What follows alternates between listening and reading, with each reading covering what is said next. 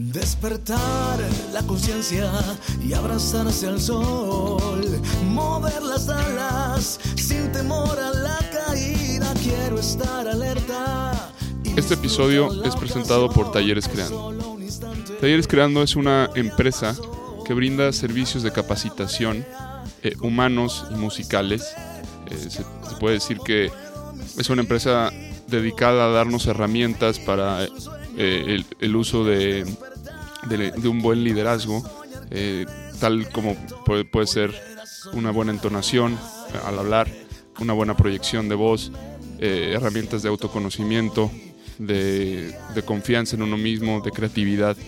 Todo este tipo de herramientas que uno necesita en el día a día, en la vida, para eso está hecho Talleres Creando.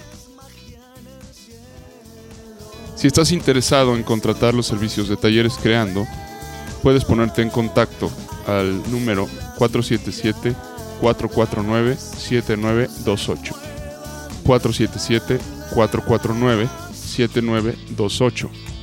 O buscarlos en su página web en www.tallerescreando.com.mx.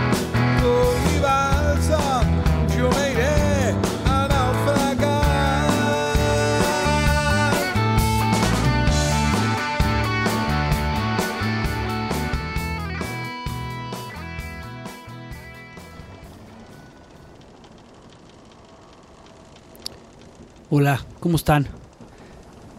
¿Cómo han pasado la noche? El día. Bien, con algunos sueños interesantes. Tú, mi querido Héctor, ¿cómo estás?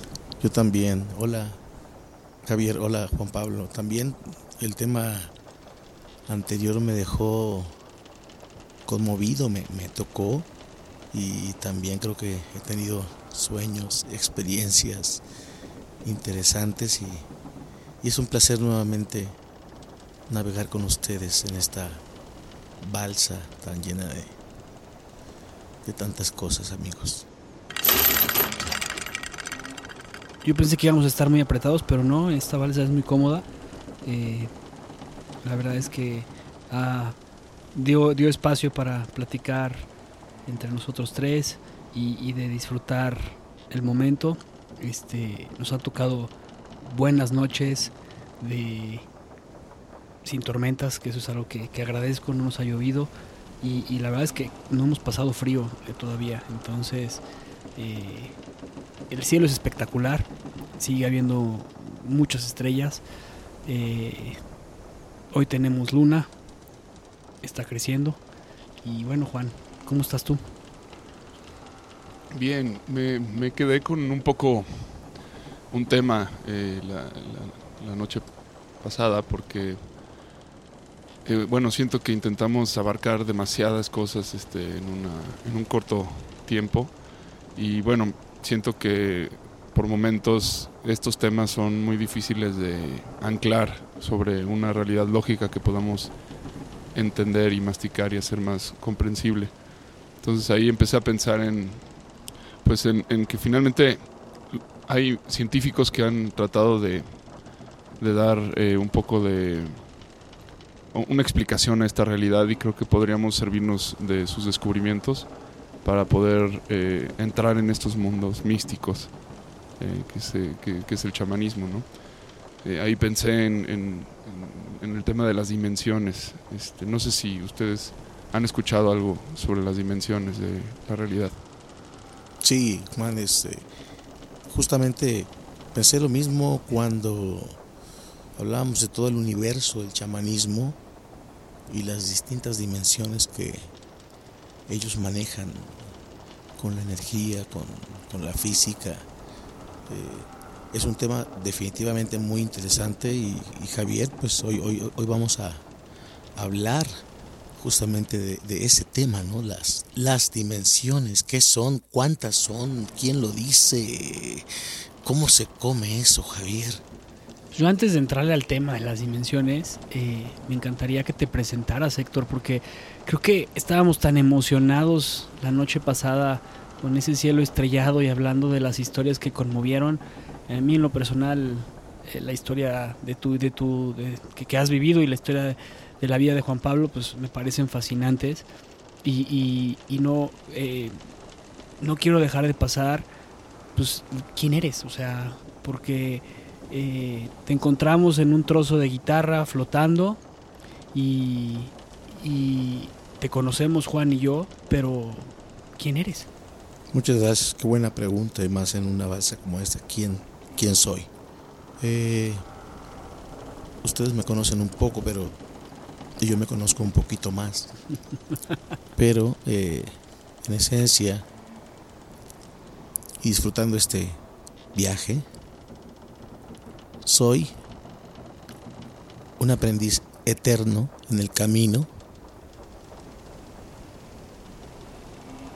Eh, soy un buscador, un curioso. Eh,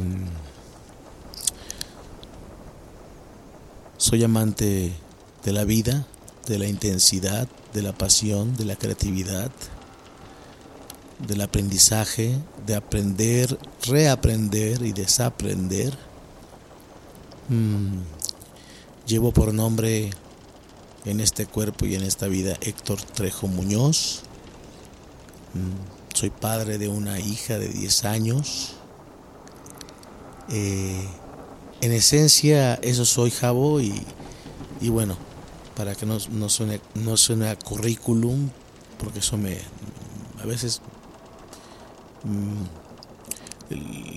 lo que he estudiado no me, no me, no me representa en sí, pues, ¿no? No soy músico, no soy eh, solamente músico, no soy solamente coach, no soy instructor, eh, soy, soy, soy con algunas herramientas que he aprendido y en esencia es la comunicación, la música, los procesos de coaching, las conferencias sobre tres temas principales. Hablemos de depresión, la pérdida de un hijo y herramientas de coaching para tu bienestar. En esencia, Jabo. Eso y un poquito más. A mí me gustaría agregar que eres un amante de la música, un apasionado de la vida, un aprendiz de los seres humanos y sobre todo un fanático de Sabina y de los Beatles. Ah, sí, claro, claro, claro que sí, Jabo. Qué bueno que ya lo sepas, sí, sí, sí, soy. Y además el director de Talleres Creando. Correcto, correcto. Dicen que el todo es mayor que la suma de sus partes. Pues tú tienes muchas partes, o sea que está un poco eh, difícil explicar el todo. Wow. Pues bien, este, la verdad es que miren, del tema de las dimensiones, me gustaría eh, hablar un poco de qué es la dimensión. Y la dimensión tiene un significado que significa magnitud. Magnitud. Es, es una determinada dirección. Eh, de acuerdo a, a la definición literal de lo que es una dimensión, se refiere a la longitud, extensión o volumen que una línea o superficie ocupa- o cuerpo ocupan en, una, en un lugar determinado. ¿no? De espacio y, o de tiempo. ¿no? De espacio o de tiempo, efectivamente. Y es, es en la primera dimensión pues, no tiene altura ni anchura. Eh, se mueve en un solo punto. O sea, del, del punto, este, pues normalmente sería del, eh, del X al Y, ¿no? Y es, es ese, ese punto que recorres nada más de forma horizontal. Después tenemos en la dimensión 2 la altura y la, eh, la, la, eh, la anchura. O sea, es, entonces son dos puntos. Es cómo se mueve hacia arriba y cómo se mueve hacia un lado. En el punto 3 tenemos, si, si se acuerdan de las figuras como de un poliedro, eh, o de el lo que ¿no? vemos, un cubo, un cubo, efectivamente, eh, que viene siendo un, un- La profundidad. Entonces entra la profundidad. Entonces viene lo que es la altura, la anchura y la profundidad. Y, y la cuarta dimensión, eh, ya en física, que tiene que ver con el tiempo. ¿no? Entonces ahí le ponen una, los físicos le ponen X, perdón, es X, Y y Z, ¿no? Serían los, los puntos. Ujú. Y bueno, la verdad es que eh, lo, más interesante de, todo esto es que eh, en las dimensiones, cuando todo esto empezó, eh, se hablaba de tres dimensiones en el siglo XIX y llega un, un una persona que se dedica a la geometría, un, científico, que se llamaba Ludwig Schleffel, es S-H-L-A diéresis F y L, Schleffel, sería como su pronunciación en alemán.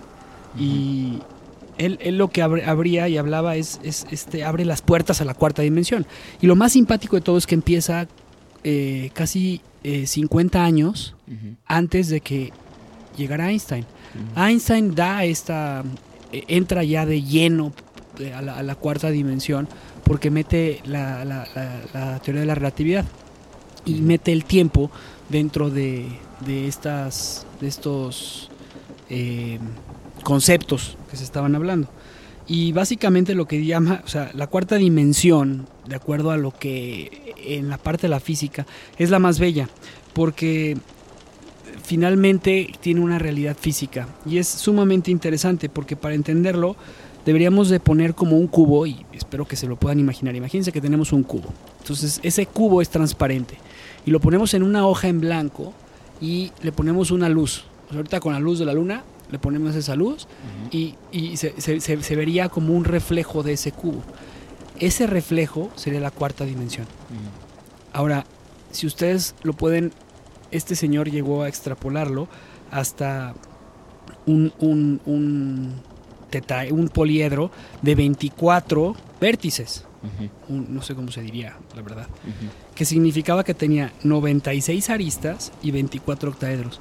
Si lo vemos en un modelo computarizado, el tetrae, el poliedro, no lo podemos concebir nosotros con nuestros propios ojos, porque al final de cuentas ese, ese, ese poliedro, perdón, ese poliedro se va a ir moviendo y puede ser desde una línea uh -huh. hasta un, hasta un este, eh, no sé si se acuerdan de la película de, de este, los Avengers que llamaban el Tesseracto. Bueno, el Tesseracto es el Tesseract. Es el Tesseract, exactamente. Sí. El Tesseract es, es, es, un, es una representación de una cuarta dimensión sí. en cuanto a en cuanto a este figura eh, geométrica, ¿no? Y lo más interesante de todo esto es que eh, la, la, geometría que se descubrió 50, o sea, esta, esta parte de la geometría descubrió 50 años antes de la relatividad, como les decía, esta parte de la, de la, de la, cuarta, de la cuarta dimensión. Y hay un autor interesantísimo que se llama Elliot Abbott, eh, en su libro Flatland, en donde vive en dos dimensiones. Y lo explica, y lo explica muy bien, eh, en, un, en un video Carl Sagan, en el que habla de la cuarta dimensión. Esta novela habla de dos personajes que están en dos dimensiones. Para imaginar una, eh, unas dos dimensiones es eh, cuando veíamos en Tetris que jugábamos los ma las maquinitas este, de los de los carritos y jugábamos de los de las de los avioncitos o jugábamos Tetris estos son dos dimensiones es totalmente plano uh -huh. entonces él hablaba de una historia en el que era un pueblo vivía un, un triángulo y un, y un círculo y este triángulo y este círculo están eh, de forma muy a gusto viviendo hasta que aparece una manzana y esta manzana es tridimensional. Okay. Es, es, esta figura tridimensional. Y lo más simpático es que en el mundo de dos dimensiones no podemos tener, no puedes voltear a ver hacia arriba, porque nada más él pudiera ver eh, todo lo que esté dentro de su horizonte, o sea, vería plano. Claro. Eh, y no tendría altura, solamente sería un solo punto, sería plano, o sea, como si pusiéramos un sello en una hoja. Eso sería dos dimensiones. Sí, lo que veían de la manzana sería como una, como un, como, como eh, pienso en una maqueta de relieve, estas, estas que, que hacen con, como con varias láminas, digamos, pues eh, este, láminas que van cambiando de tamaño y se van superponiendo una encima de otra, pues es solo veían una de esas láminas, ¿no? Y, y, y, es muy simpático porque yo creo que lo vamos a platicar durante el episodio, pero es parte de lo que nos pasa hoy en día. O sea, uh -huh. no hay muchas cosas que no nos explicamos y, y- y aquí la, la- en, el- en el- en el- en el- en la historia y en la explicación de Sagan, pues la manzana cuando decide cortar un poco de su, de su lado y, y caer, pues lo único que veían estas personas era que la manzana iba creciendo. Al principio veían los cuatro puntos de los que sostiene la ma- una manzana, a la parte de abajo tiene cuatro puntitos y nada más veían cuatro puntos. Cuando la manzana se corta una parte de la manzana y decide tocar toda la manzana, este, el, el suelo, pues ven que es un círculo. Y luego que es un círculo más grande, y luego que es otro círculo más grande. Entonces es impresionante porque al final de cuentas eh, explica muy bien en esta, en esta novela la, la, la explicación de las, de las tres dimensiones. ¿no? Sí. Y también que le tirarían a loco al, al, al cuadrado, ¿no? Decía este, Sí, Sagan, que este, tirarían de loco al cuadrado porque ya qué está pasando, o sea que no... que- que cómo es posible que haya visto este algo así, ¿no? Y era la, la huella de la manzana. Sí. Este, Y bueno, dentro de este tema que, que también es apasionante, eh, aparecen unas teorías, porque todo esto, todo este tema de las dimensiones, nace de la explicación de una ley o de una teoría que pudiera explicar el todo, o sea, que pudiera explicar de dónde venimos, ¿no? Y bueno, todo empieza con Einstein porque eh, Einstein básicamente lo que él, él busca explicar es, es el tema de, de la luz, ¿no? En su momento la- la- pensaban que, que la luz eh, se, se podría comunicar a través del éter, como ya lo habíamos platicado en su momento en, hace tres, tres días, tres episodios, tres días, cuatro días. Eh, y, Einstein descubre otra cosa, descubre que, que, la luz, este, en esta, en, esta, pues no es que, no es que se, no es que se, eh, se, se transmite a través del éter. Y descubre también que el tiempo es, es relativo. Sí, que eh, el éter no existe en realidad. E- e- Era una teoría que, que tenía. Este.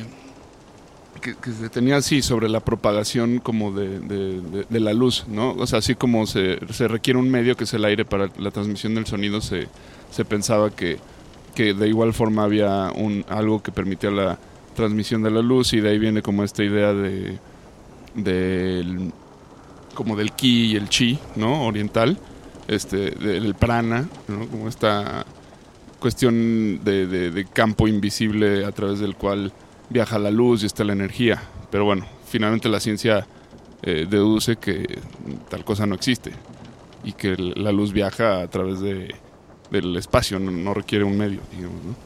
Este, que todo es muy interesante porque luego sí empiezan a confundirse las cosas, ¿no? Con el tema New Age, por ejemplo. Hay, hay, hay gente que cita científicos de una época que después, bueno, fueron comprobados que, que lo que decían no era verdad. Entonces, ahí es, es como que siento que siempre hay que caminar con, con cuidado y no, no citar demasiadas cosas sin, sin saber, digamos, que al final de cuentas la ciencia ha hecho todo, todo un avance, ¿no? Y, y justamente eso es, es a lo que yo quería llegar, porque, o sea, la, la ciencia ha avanzado y ha avanzado que, que hoy en día tenemos, o sea, está la, la teoría de cuerdas, la teoría de supercuerdas, la teoría del M, y que, y que cada, cada teoría va, va avanzando y es algo que es bien interesante. Hay un, hay un, hay un este, filósofo que, que justamente habla de eso, que dice que eh, lo recuerdo muy bien porque nos lo recomendó un amigo tuyo que se llama este Juan Luis, que, que decía que, que este, eh, él decía que, que, eh, tendríamos que estarnos ahorita cuestionando lo que ya creemos, ¿no? Porque hemos dejado de cuestionarlo. Pero bueno, en, hablando del tema de la teoría de cuerdas, este, esta teoría básicamente lo que, lo que, lo que dice es que tendríamos que, o sea, tendríamos que para poderla entender tendríamos que llegar a Newton, ¿no? Voy, a ver, voy a hablar un poquito de por qué estoy hablando de la teoría de cuerdas en, en estas cuatro dimensiones. Entonces, eh, Newton descubre la gravedad y explica el movimiento de atracción. Einstein explica cómo el fenómeno de la gravedad sucede gracias a la deformación del espacio y tiempo, explicando el comportamiento de objetivos que se movían cerca de la velocidad de la luz. Y ahí entran dos personalidades interesantísimas. Entra un cuate que se llama Planck, Bohr y Schrödinger. que son los padres de la mecánica cuántica. Y ellos explican el comportamiento de partículas más pequeñas que el átomo. Regidas por cálculos probabilísticos, en el átomo operan fuerzas como la, las que, o sea, son fuerzas que pueden mantenerlas unidas, eh, que son los protones, los neutrones y en el núcleo. ¿no? Estoy como regresando a la parte de nuestra Sí, prepa, pues era el modelo eh, secundaria. es Niels Bohr, ¿no? Sí. Exactamente. Niels Bohr. Y la débil que es eh, responsable. Entonces, primero, o sea, tenemos la, la- la- la fuerza fuerte y la fuerza débil, ¿no? La fuerza débil es la que junta y mantiene unidos los protones, los neutrones y el núcleo. Y la débil es la responsable de que estas partículas se puedan convertir en otras partículas. Entonces, ¿qué es lo que finalmente llegan a explicar estos tres? Schrödinger, Bohr y Planck explican la fuerza electromagnética. Einstein trató toda su vida, una vez que terminó la teoría de la relatividad, toda su vida en, en- en- en poder hacer una teoría del todo. O sea, él quería explicar la teoría del todo, quería explicar de dónde veníamos. Y nace eh, la teoría de las cuerdas. Demócrito, De, de la relatividad, ¿no? de la relatividad nace la teoría de las cuerdas. Ah, O sea, de la relatividad empiezan eh, varios eh, científicos que ahorita te, te- te- te los menciono. Eh, Ujú. Fue un japonés, este, eh, un, un inglés y eh, dos ingleses y un japonés. Pero básicamente lo que decía, eh, despu- o sea, para entender un poquito el tema de, del- de la- del- de lo que, de lo que es la fuerza electromagnética, tenemos que regresarnos a, a los clásicos. Y ahí Sí. empieza Demócrito. Demócrito es un filósofo del siglo IV. eh, y él parte y dice que si nosotros llegáramos a dividir una persona en dos, esa persona después en dos en cuatro, seis, ocho, doce, catorce, dieciséis, hasta llegar, llegaríamos a un punto de que sería algo indivisible. De ahí, en ese punto, nace lo que es el núcleo, que es el átomo. Entonces, ahí nace el átomo, desde Demócrito, el siglo IV. Sí. Y lo encuentra un, un científico que se llamaba Dalton. Pero hasta que llega Bohr, es, es el que descubre que además de lo- del, del átomo, el átomo está compuesto por protones, neutrones y electrones. Y que de esas partículas de protones, neutrones y electrones están hechas las, las- las partículas subatómicas como son los quarks y los leptones. Estoy hablando de puros nombres bien raros, quarks, leptones y hasta bosones, ¿no? Y de este punto importante de quarks, protones, eh, este, quarks, leptones y bosones, nace la teoría de cuerdas. O sea, gracias a, a Einstein y gracias a Bohr, ¿no? Entonces, estos tres científicos que te mencioné ahorita, en 1969, que eran Nambu, Nielsen y Saskin, ellos básicamente explican el nacimiento del universo a través de una teoría, con cinco enfoques diferentes. Las partículas subatómicas no son puntos, sino dimensiones, o sea, cuerdas que son el píxel más pequeños del universo. Y quiero que lo imaginen como cuerdas que ondulean, filamentos, como si ven una microscópicamente una célula.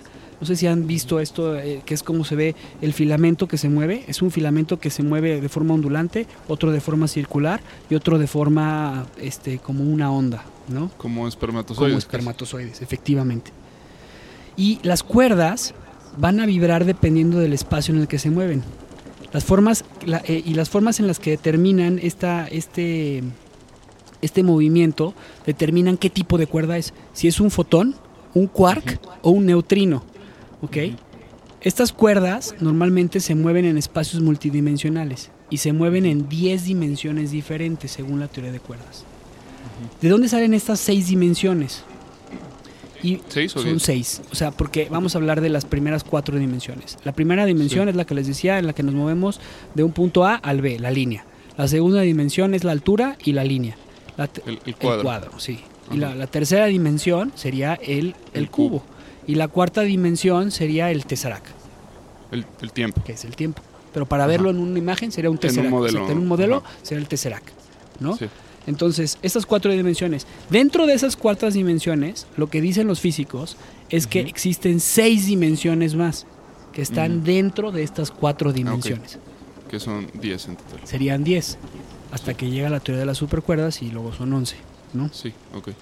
Por eso, a- algo bien interesante es que ha sucedido muchísimo ahorita con, con esta famosa eh, novela de Dan Brown en el que habla de los, los, los bosones y la, mate- la antimateria y eh, eh, habla de un, de un lugar muy especial en Suiza que se llama CERN, C-E-R-N, ¿no? Eh, es este lugar en donde han descubierto la ma- antimateria.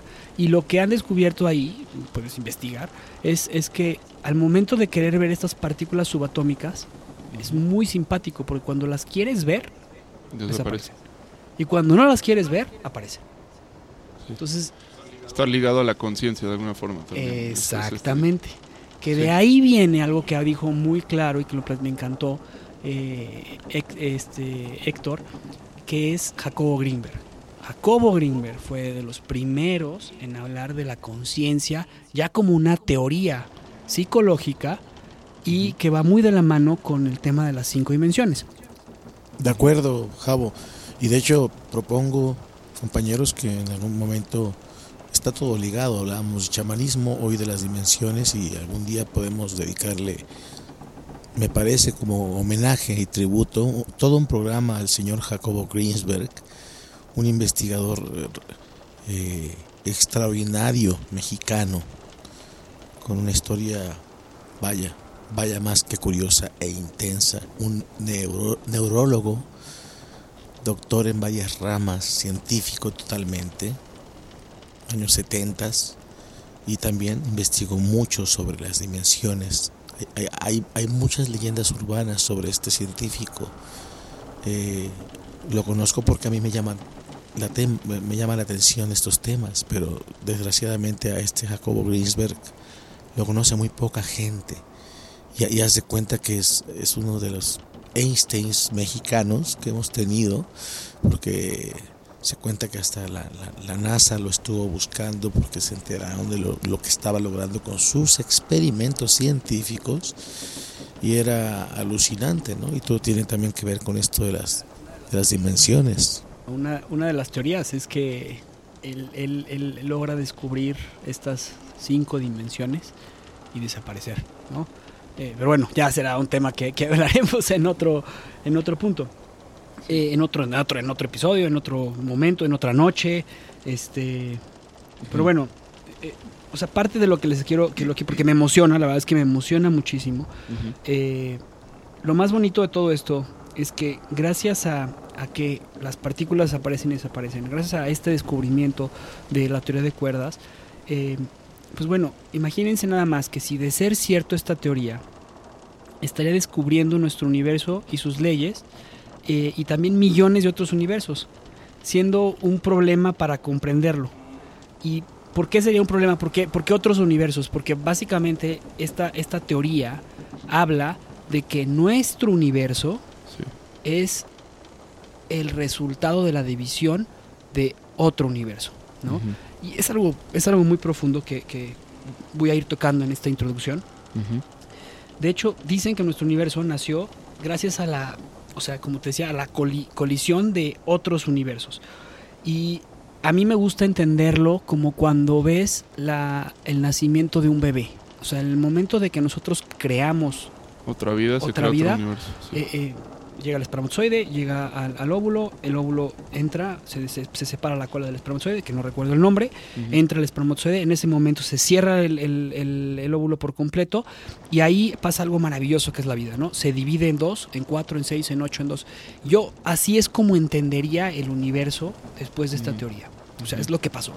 Y nosotros estamos en un universo que se está expandiendo constantemente, constantemente, constantemente. Entonces, si quisiéramos, lo explica, lo explica Einstein en su, en su, en su teoría, lo explica después Nielsen y, y también este un, un científico italiano este eh, explica muy bien esta, esta parte de que nunca pudiéramos alcanzar el siguiente universo lo tendríamos que ver como una curva y para poderlo para poderlo alcanzar tendríamos que doblar el universo no Eh, Como, como en Interestelar, ¿no?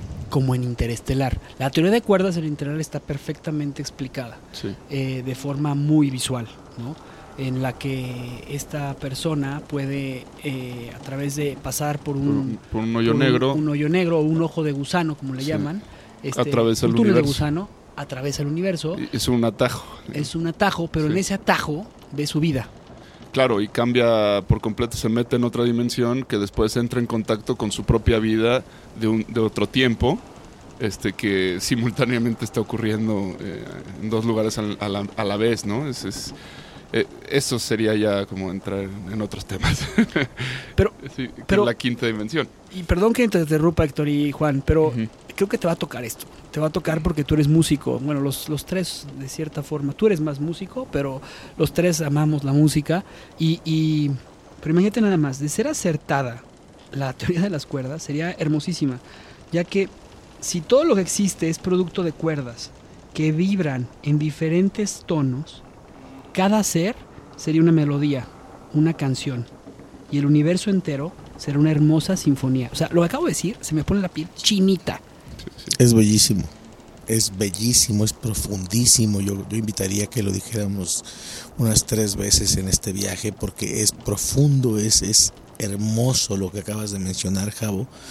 Y, y, también lo que mencionabas, eh, Juan Pablo, yo iba justamente ahorita antes de, no sé si sean los temas que hemos hablado, la marea, eh, el ritmo, el que apenas me estoy acostumbrando a este espacio y a navegar con ustedes, pero hablar de chamanismo y ahora hablar de, las dimensiones me ha, me, me ha hecho justamente entrar en una como dimensión de, de descanso, si me lo permiten, después de este comentario voy a echar una pequeña siesta porque creo que necesito ir a una, una, a una dimensión, a, a, rescatar algo. Yo creo que les, le pegó el, te, el mezcal, Juan. Un tema que también va muy de la mano con todo esto, porque eh, básicamente habla de lo que te decía de los, de los otros universos que van de la mano con la teoría de cuerdas. Y es una teoría que, que sí quiero dejar porque esta teoría va a meternos más en este misticismo de, que todos somos uno. ¿Ok?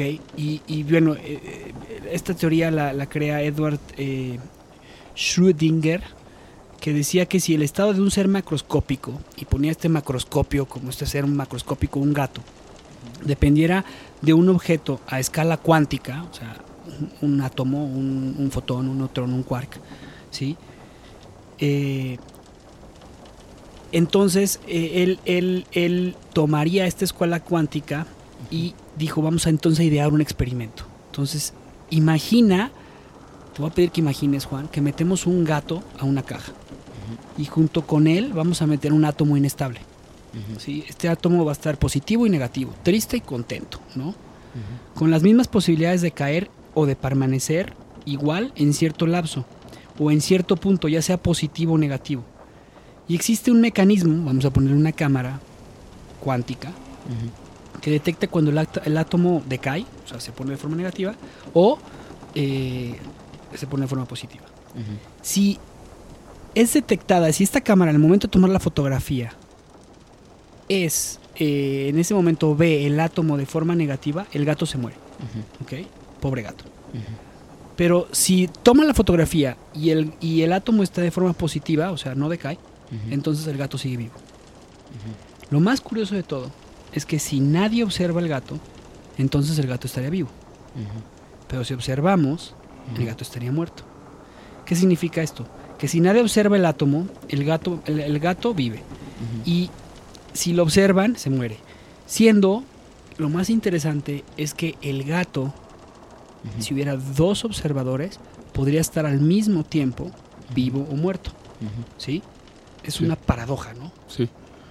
Eh, y si alguien abre la caja, en el momento en el que se abre la caja, en ese momento nada más estaría o vivo o muerto. ¿Sí? Y aquí es donde se crea la interpretación de muchos mundos, donde el gato está vivo y donde el gato está muerto. Entonces imaginemos que estamos viendo una gráfica en la que tenemos un gato por el parte A, Uh -huh. en, la, en, la, en, la, en, la, presentación, en el slide, A, en el que está vivo, que el átomo fue positivo. Y una en la parte de abajo, una, una lámina en la que el gato está muerto. Uh -huh. ¿Sí? Y, y lo, que más, o sea, lo, más, lo más interesante de, de esto es que se podrían deshacer de ahí muchísimos multiversos, porque el gato se podría salir de la caja uh -huh. si estuviera vivo o tú te podrías meter a la, a la, caja y entonces estarías muerto. Entonces habría ciertos eh, temas en el que habiendo, o sea, habiendo dos universos y habiendo diferentes sucesos cuánticos, podríamos generar más universos. Eso, Entonces- es, eso es algo que Deleuze, que es un filósofo que hemos mencionado aquí, se refería. O sea, De- Deleuze es el filósofo de esta teoría, se podría decir. Porque él habla de. de- él tiene este. es su bueno, dice muchas cosas, pero para mí el concepto más valioso de toda su filosofía es. Todo es. eh, múltiple y simultáneo. Me encanta. Es decir, todo es infinitamente. Esa es el- la descripción Todo del es infinito. posible y todo es imposible. Todo el tiempo. Todo el tiempo. Sí. Y, y la, bueno, Deleuze ya es, es, es es- pues para mí fue el último gran filósofo este, que viene a, a abrir una grieta eh, en la modernidad, ¿no? Y tiene que ver con esto. O sea, creo que ahorita es, es- es- estamos ante el nacimiento de algo nuevo, ¿no? Entonces, Fí- Fíjate, a, a partir de esta teoría llega otra teoría. De la teoría de Schrödinger, Schrödinger llega una teoría que dice que, o sea, si existe la conciencia, entonces la conciencia llega a colapsar las realidades a través de esto, ¿sí? Y es ahí en donde muchos, eh, como hemos visto estos libros del secreto y estos cuates de, que tú bien mencionaste ahorita al inicio, Sí, entonces ellos lo que decían es que sin entender gran parte de la mecánica cuántica, sí, eh, a veces ellos explican o dicen que nada más con desear una cosa pueden cambiar su, Sí. su- su estado de vida. Y no es así, o sea, no, no, tiene que haber una acción, tienes que ser visto. Entonces, eh, esta, esta interpretación transaccional en el que el gato nunca está en posición. eh, en, en esta teoría, lo que sí es, es muy importante es que no podemos depender de un solo deseo, porque no es así como funciona el universo. O sea, el universo eh, depende de una, de una acción, ¿no? Y eh, parte de lo que después se interpreta o, se- o- o también salió como, como, como teoría es que dice que al final pues ya está algo definido y el que eh, lo que está definido manda una señal hacia el pasado y entonces el gato está vivo o muerto. Entonces son teorías bien interesantes que nos llevan a pensar en la dimensión en la que nos encontramos. Y es aquí, Juan, en donde eh, pues me gustaría muchísimo platicarlo porque a mí esta parte de la física me apasiona, me apasiona muchísimo. Me, cada vez que veo Interestelar se me pone la piel chinita. Sí, Este, cada vez que me sale algún algún buen artículo de, de este, ciencia sobre hoyos negros, sobre gusanos, sobre subatómicos, cuánticos, me, encanta. Me encanta leer las biografías de Isaac Newton, la de, la de Einstein, de Walter Isaacson, que es una joya de biografía y te explica muy bien la teoría de la relatividad. Pero todo eso lo he aterrizado hoy en mi vida después de haber hecho un viaje muy, muy interesante, psicodélico. Que me explicó y que me dio a entender que todos somos uno. Y, es ahí en donde esta física, o sea, ¿cómo la aterrizamos? Porque, esta, ¿qué es esto? Sí. Mira, yo empezaría por eh, eh, tratar de entender cómo, cómo ha sido nuestra comprensión de las demás dimensiones, que, hasta hoy tenemos un entendimiento mucho más claro. Em, yo diría, esto lo, lo pensé yo, o sea, no, no es como que lo haya leído en algún lado, pero, pero es pues por observación, ¿no? O sea, eh, una vez que vi el video de, Carl Sagan y, entendí como esto fue hace tiempo, ¿no? O sea, es, algo que llevo reflexionando pues algunos años. Cuando vi el, tema de que, bueno, finalmente, primero que nada, antes de que hubiera una línea, hubo un punto.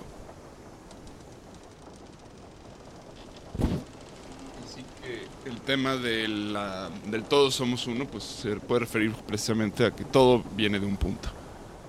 O en algún momento hubo un punto que después creció, primero en una dirección, hasta formar una línea, después en otra dirección, este, que fue arriba y abajo, después eh, hacia el frente y hacia atrás, y después hacia antes y después, ¿no?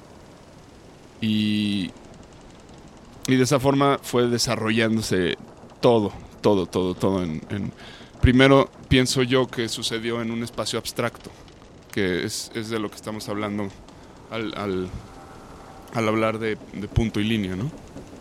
Entonces la- el, el punto se convierte en, en línea, eh, que puedes decir, puedes decir este, izquierda o derecha, ¿no? Después nace otra dimensión que es arriba abajo. Después es para allá y para acá, más allá, más acá, que sería el volumen. Y después tenemos antes y después, que es el tiempo. Eh, yo quisiera que entremos en el tema de la quinta dimensión, porque creo que ahí es donde se puede colocar el, el chamán. O sea, esto es para dar continuidad a, a lo que vimos un poco, estuvimos hablando la, la sesión pasada y también porque creo que cuando hablamos de algo que está más allá de- del tiempo en el que nos encontramos, es decir, hacia esa isla hacia la que estamos tratando de llegar, a ese nuevo mundo, pues creo que ese nuevo mundo es precisamente, tengo esa intuición de que se trata de, de una nueva dimensión de la conciencia. Cuando hablamos de dimensiones, hablamos, este, primero pues podemos entenderlas de una forma abstracta, ¿no? Que es esta, esta forma en la que estamos hablando en estos términos, punto, línea, cuadro, cubo, eh, tiempo, o tetraedro, o perdón, o tesseract. Este, esta es una forma abstracta de re- referirnos a ella, pero es que realmente en dónde ocurrió esa evolución. Ocur- ocurrió en la luz, ocurrió en los microorganismos, ocurrió en, en dónde exactamente. Pues bien, pienso que en todos lados al mismo tiempo. Y que cuando hablamos de abstracción, hablamos de mente, del terreno de la mente. Y, creo que la mente es la densidad que nosotros percibimos. O sea, no hay, no hay tal cosa como lo, lo- lo- que es sólido y lo que es mental. Ya decían los budistas, todo es mente. Y, creo que a eso es a lo que está llegando la ciencia, con estas conclusiones que eh, respecto a las cuerdas y todo esto que nos, nos contabas. Estamos ape- apenas en- empezando a entender y a, a llegar, digamos, por el, el camino largo de vuelta al principio. Eh, que era, pues sí, todo, todo de alguna forma eh, se origina en un espacio abstracto y mental. ¿no?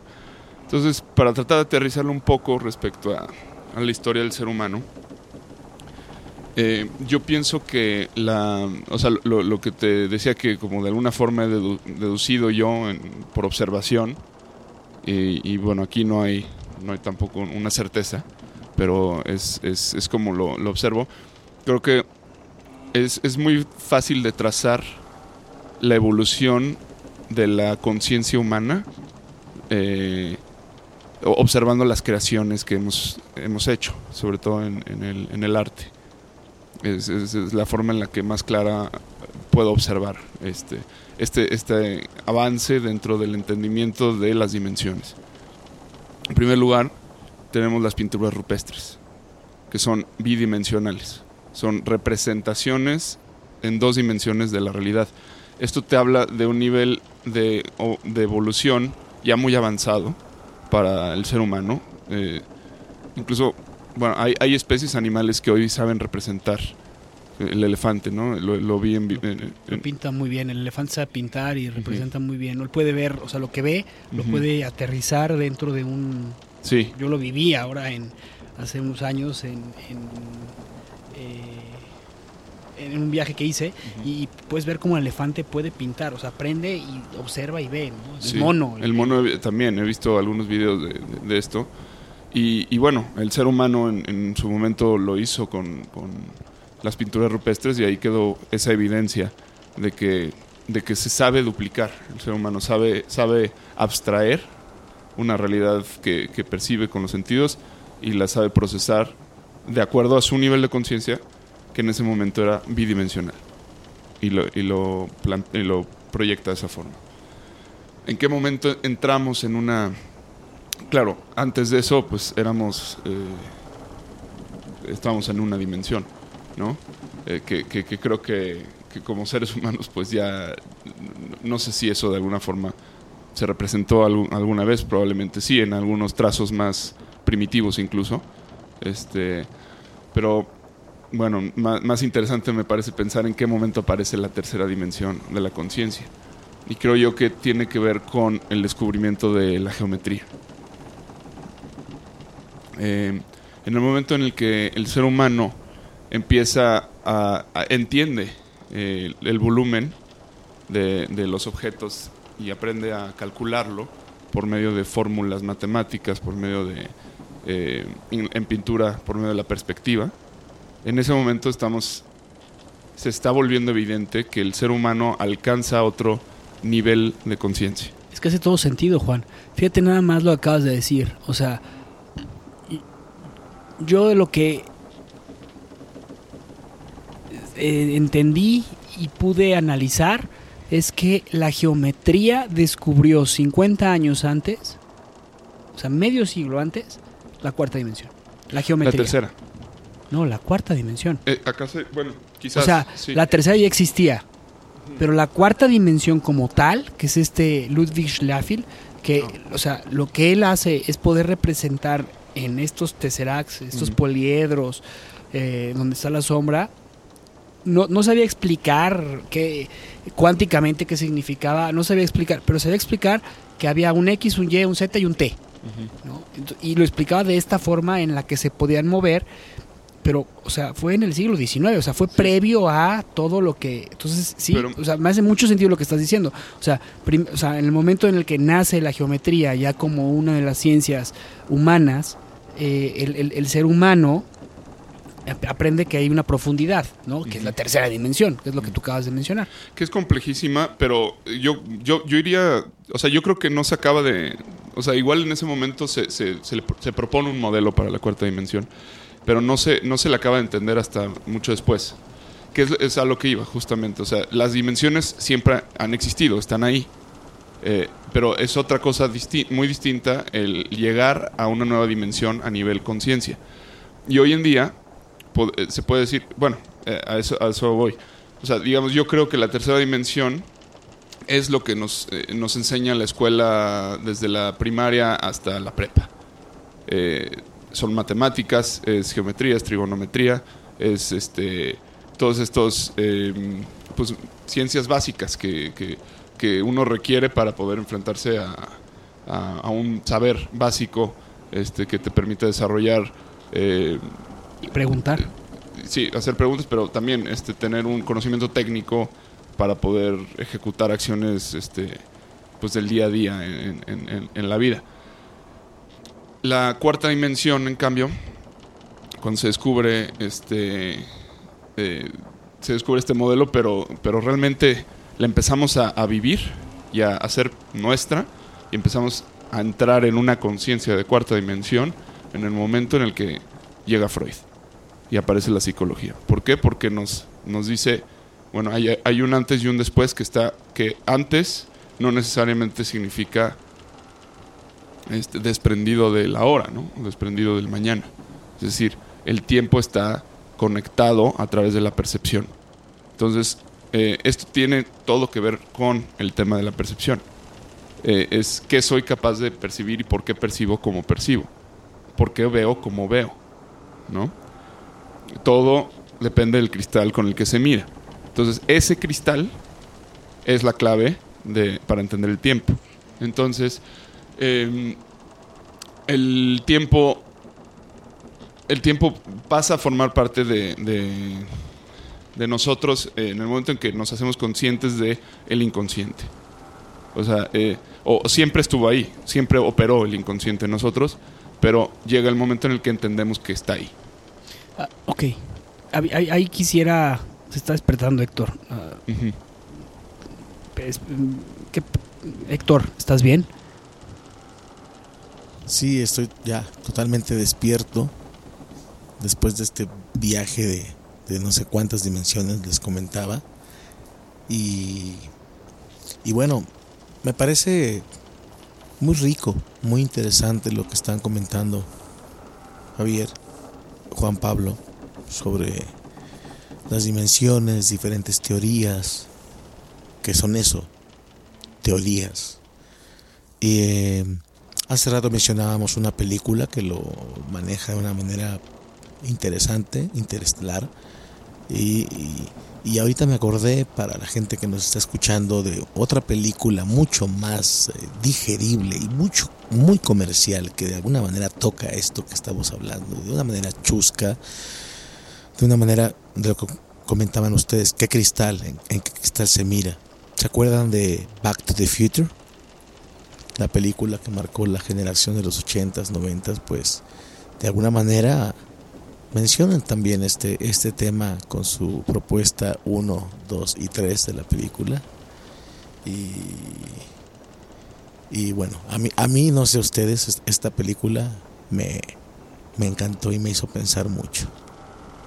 Bueno, habla, hablando de, de, este tema tan, tan importante de, de, del tiempo, Juan, eh, yo creo que estamos en un tiempo en el que yo sinceramente cuando empiezas el despertar de tu conciencia en esta parte de que, es un tema interesante y, y hablando de las, de las dimensiones, eh, ahora que, que, hice este viaje de, de LCD, eh, en el que conecté con mis antepasados, conecté conmigo y sobre todo lo más importante es que con este espíritu creador se me, se me dieron varios mensajes muy interesantes. Eh, porque me llevaron a, una conciencia de, entendimiento que yo no, o sea, no había comprendido, ¿no? Esta parte de que somos todos uno mismo, de que vivimos en el amor y que tú lo decías en la noche, el día de ayer, que decías, ¿por qué no puedo vivir yo en este lugar amoroso cuando salgo de este lugar? Eh, místico, uh -huh. ¿no? Y aterrizándolo es, me, o sea, tú y yo tenemos la oportunidad de tocar a muchas personas, eh, no en el sentido, en el doble sentido, porque, sino en el, en el sentido de, de, de verdad lograr despertar algo en ellas. Y a veces me impresiona porque es, es, es, es, esta situación en que, en que yo veo a la gente viviendo todavía en una segunda dimensión. Uh -huh. O sea, ¿cómo? Es se despierta en la mañana. Sí. Se queja de, de, de, lo que tiene o lo que pasa o lo que sucede sin entrar en temas de desarrollo personal. sí, hay una, temas... una, linealidad es en el comportamiento, lineal. ¿no? Sin, sin, profundidad. Sin profundidad. Entonces es, vivo todos mis cinco días de lunes a viernes haciendo lo que tengo que hacer como robot, que ya lo habíamos hablado en, en, en, en el tema filosófico con, con esta... El automatismo, con la el alienación. automatismo, la alienación que Freud tanto, que Marx tanto criticó, ¿no? Uh -huh. Este, de lunes a... Por eso los, los, los maestros de la sospecha me, me, me encantaron, porque de lunes a, a, viernes... Llega el viernes a las 5 de la tarde o 6 de la tarde y si eres chilango a las 2 de la tarde ya te vas a tu oficina. Sí. Y en ese momento llega el alcohol. Uh -huh. Llega el alcohol, llega la fiesta, es lo más divertido, se apaga el cerebro por completo y lo único que haces es tomar alcohol. Llega el sábado, uh -huh. te despiertas dormido, totalmente dormido sí. por el alcohol y con un sentimiento de culpa por lo que hiciste en la semana y con un sentimiento de, de no haber logrado nada, porque eso es parte de lo que sucede cuando antes de despertar la conciencia o despertar la conciencia, no lo sé, no estoy juzgando, estoy diciendo algo que yo ya viví, sí. porque a mí me pasó. Sí. Eh, y después de eso, dices, claro, juega el Real Madrid-Barcelona. Sí. Vamos a tomarnos otra cerveza, vamos a divertirnos y empieza otra vez este adormecimiento de la conciencia, ¿no? Mm. Después de ese adormecimiento llega el domingo, te la curas con una buena barbacoa uh -huh. y regresa el lunes, estás totalmente adolorido porque físicamente hizo el alcohol lo que tenía que haber hecho, deshidratar por completo tu cuerpo. Este y empieza el lunes, llega el martes, miércoles, jueves y otra vez es este sentimiento lineal. Llega el viernes y vuelve a suceder lo mismo y es un ciclo. Entonces, para mí eso es vivir en una segunda dimensión. No sé, o sea, no, lo viví pues. Sí. Eh, pues sí, sí, sí. Entiendo, entiendo el, punto y sí. Yo también creo que la gran mayoría de, la, de las personas viven más que en una segunda, yo creo que en una tercera. O sea, eso es lo. O sea, tenemos conciencia de, de, del, del- de nosotros mismos hasta la tercera. O sea, nos, nos, nos identificamos como un, cuerpo eh, que se mueve en el espacio y que en el mejor de los casos tiene emociones, ¿no? Que, que eh, pero vuelvo al tema de lo que mencionaba hace rato sobre la educación este, que se nos brinda. O sea, yo, yo pienso que se nos da, se nos informa hasta la tercera en, en lo que es primaria prepa. Eh, pero em, quienes hemos tenido pues, la, la- la fortuna o la- el deseo de, de entrar en la universidad, muchas de las carreras este, que podríamos este, llegar a explorar empiezan ya a nutrirnos de la cuarta dimensión. Eh, y de, cuando hablamos de cosas como tener conciencia histórica, tener eh, o, sea, estar ubicados dentro de, de un contexto eh, histórico, eh, familiar, eh, genético, todas estas cosas ya estás, estás hablando de que tú no eres solamente lo que un, ser que nació un determinado tiempo con un determinado nombre y cuyas acciones no afecten el futuro y, cuyo, y cuyas acciones no provengan de un pasado. Es decir, eres consciente de que todo, todo el tiempo te atraviesa, el tiempo que, que está más allá de ti, el tiempo de tus antepasados, el tiempo de, tu realidad, eh, de, todas estas cuestiones, ¿no? Entonces, este... El, asunto es el, que en, el mejor de los casos vas a empezar a hacerte consciente de eso y, quizás empieces en, una terapia eh, psicológica que te ayu- ayuda a entenderte mejor a partir de, de quién has sido, de cómo, de qué clase de estímulos recibiste cuando eras niño, de este, to- todos estos, temas ya es, es empezar a generar conciencia de tu cuarta dimensión. No es que no existiera la cuarta dimensión, ahí está, ahí está, siempre está, pero es generar conciencia de ella. Y entonces muchas veces pasa que estás en esa tercera dimensión y te pasa como lo que decía Carl Sagan, te tiran a loco porque eh, Sí. empiezas a hacer empiezas a hacer conciencia de esta cuarta dimensión y entonces empiezas a sentir, a observar, a oler, a ver cosas diferentes y, y te tiran a loco. O, Sí. ¿No? Sí, sí, sí. Sí, puede ser. O, incluso, bueno, digo, todavía hoy en día creo que como hombre es algo difícil, ¿no? El, el abrir el tema de, bueno, voy al psicólogo, ¿no?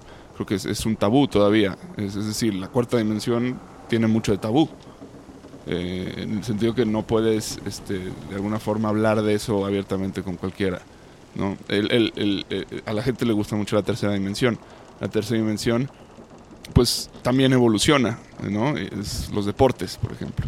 O sea, el, deportista es el, abanderado de la tercera dimensión, es el, que eh, lleva, eh, e- esa dimensión la lleva hasta sus límites más, eh, más extremos y justo atrae mucho, incluso decías, eh, el partido del Real Madrid y el Barcelona. Bueno, a todo mundo nos llama la atención las conquistas de la tercera dimen- dimensión. La cuarta no es tan tan así, ¿no? Ahora, mucho menos la quinta. Empecemos a, hablar de la quinta. Eso es lo que me interesa ahorita y, por, y qué relación tiene con el chamanismo. Ok, pero a ver, bueno, tra- tra- tratando de resumir lo que me, lo que me, lo que me estás diciendo en, en cuestiones de, de, dimensiones. A ver, a ver, a ver si entendí bien.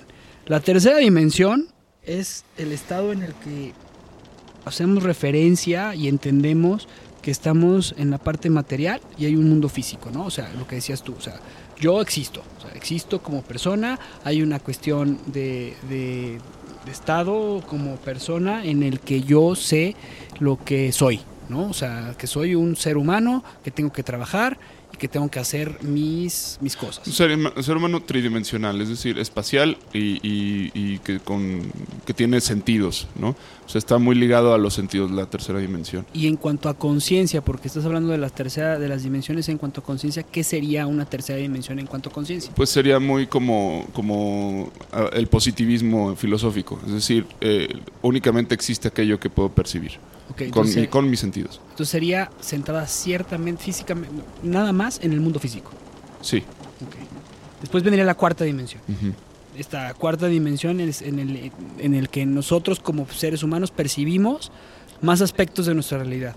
Lo que son sentimientos, pensamientos. Bueno, los sentimientos también este, aparecen en, La tercera en la tercera, sí. Eh, eh, pero sí, o sea, es decir, eh, somos eh, aparece la idea de la, la percepción, o sea, que la percepción no es no es tan lineal o tan tan eh, con- sí tan simple como aparentaba ser. Es decir, aprendemos que una manzana no solo significa una fruta que te puedes comer, una manzana también es el pecado, ¿no? Una- Ok. Esa es conciencia de las... eh, eh, eso, es, es- eso es que un objeto empieza a cargarse de, de- de- de Significados. múltiples si- significados que están ligados a la historia sociocultural de una persona. Este, es decir, al tiempo. Ahí es donde Freud entra. Ahí es donde entra Freud con, con el- el- el- lo que nos revela del, del inconsciente, ¿no? Es el, saber que, que la, la conciencia es un iceberg, que él explicaba, en el cual solamente la punta del iceberg es, es eso que, con lo que percibimos y, y que existe eh, un 70% que no estamos viendo que está por debajo.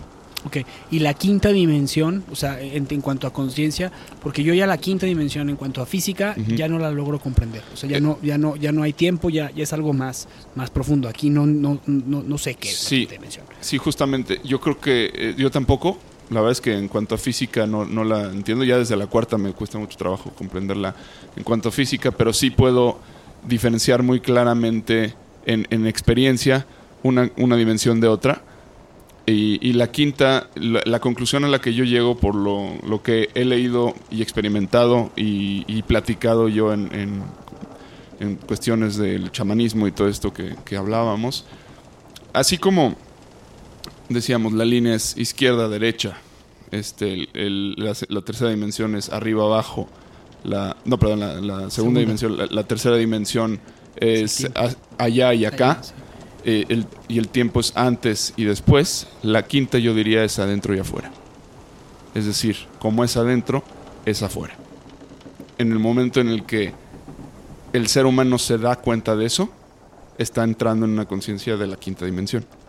Ok, ahí voy a tocar un punto que me parece importantísimo. La última vez platicábamos entre Héctor, tú y yo, que la mayor enseñanza de Jesús era amarás a tu prójimo como a ti mismo, ¿no? Y entonces en ese sentimiento, ¿por qué regreso a ese punto? Porque tiene que ver con la religión, tiene que ver con la conciencia de cómo es adentro es afuera. O sea, eh, esta, este significado de amarás a tu prójimo a ti mismo significa, viene desde mucho antes, o sea, viene eh, de, de- de varias filosofías orientales anteriores a lo que nosotros conocemos, Sí. que o sea, en el hinduismo ya, ya existía, este, en, en- Sí, en- eh, no me gustaría que lo tomemos por el lado de Jesús porque ahí va, ahí hay una carga moral. El- claro, que- pero, pero yo lo pero- quiero tomar en el sentido de amor, Sí. o sea, esa- no, no, no en el sentido de, de- de la, de la moralidad de, respetar al otro, sino en, el en la palabra amor. O sea, quiero entender una cosa, cuando dices como es adentro es afuera.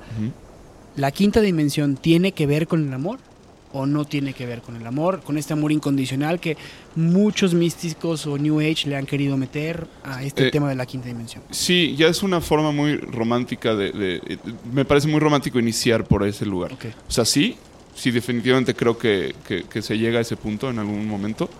Este, pero, pero me gustaría más como entenderlo y digerirlo desde un, desde un lugar un poco más filosófico. Ok, y o sea, ¿qué entiendes como lo que es adentro es afuera? O sea, eh, volvemos a lo mismo. En el, en el tema de mi, de mi viaje que tuve, que, Sí. que- que so- he sido muy repetitivo hoy en eso, es, es que so- o sea, yo soy tú, tú eres yo. Y, y hay, hay un, hay un video buenísimo, buenísimo en YouTube que se llama The Egg. Este, lo pondremos en las notas. Pero lo que básicamente lo que habla es que al final de cuentas eh, yo soy tú en otro momento de mi conciencia. Y es muy profundo, al final de cuentas, ese video, pero, o sea, es como lo quiero entender. Y eso es lo que a mí me da a entender este tema de la quinta dimensión al hablar de esto, de cómo es adentro, es afuera. Sí. Porque si lo aterrizamos a los negocios y lo que está pasando hoy en día en los negocios, es que cada vez más empresarios cada vez más personas que se dedican a- al tema, a- o sea, que, está- que están buscando desarrollarse como seres humanos, están... Hay un libro buenísimo que se llama este, Stealing Fire de, de Kotler. Eh, este, en este libro habla de los cuates de Wall Street de- que están usando estas técnicas psicodélicas para poder aprender un poquito y ser más creativos. Y dentro de esta creatividad, lo que ha pasado es eso que estás mencionando tú, que se dan cuenta de que como son adentro, o sea, de que como son como personas, son un reflejo de lo que está sucediendo en su vida. Entonces, ¿va por ahí ese tema? Sí, definitivamente. Eh, pero es un poco como lo del amor. O sea, siento que esto ya es como eh, el, el- el quererle dar una función pragmática a algo que no hemos entendido. Ah, ok. O sea, me, me interesa entenderlo primero que, que saltar a una conclusión como decir es que todo es amor. Bueno, sí, eso creo que ya lo sabíamos, incluso antes. Eh, y, y sí, podemos aplicarlo y podemos buscar la forma, pero me gustaría eh, primero tratar de masticar esta idea. Esta idea es, eh, es, es, este, muy vasta, ¿no? Es, es como, como es adentro, es afuera. ¿Qué significa esto? ¿qué, entienden ustedes por esto? Creo yo que, en primer lugar, estamos avanzando hacia un, un- nuevo despertar de, de- de- la conciencia que, que yo me gustaría llamarle la, la conciencia cristal. Y este término lo voy a sacar de Henri Bergson, quien él no, no hablaba de, este, de estas cosas, o sea, él, él se, reduci- o sea, reduci- se reducía a observar, digamos, pero él nom- nombró a- algo muy interesante que decía, hablaba de los cristales del tiempo, o sea, está muy ligado al tiempo, ¿no? Eh, pero, pero va más allá incluso, porque cuando hablamos de tiempo, eh, pues a- es, es- de alguna forma algo como más, más tangible que, de hablar de, cris- de cristal. El, el cristal se refiere a que están ocurriendo simultáneamente dos realidades.